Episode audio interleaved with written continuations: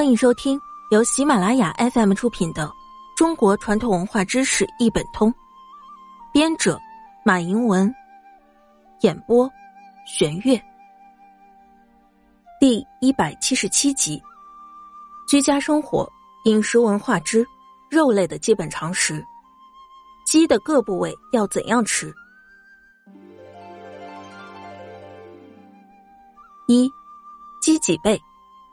脊背两侧各有一块肉，俗称栗子肉。此肉不老不嫩，无筋，宜于爆、炒等用。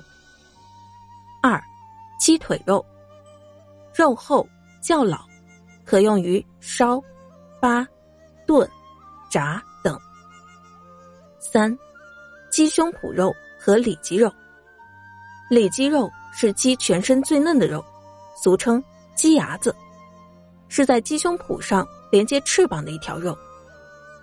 胸脯肉仅次于里脊肉，多用来爆、炒和制溶泥。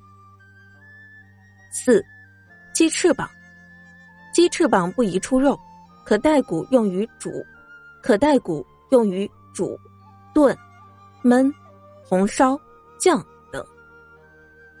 五，鸡爪，鸡爪用于煮汤。制动或降等。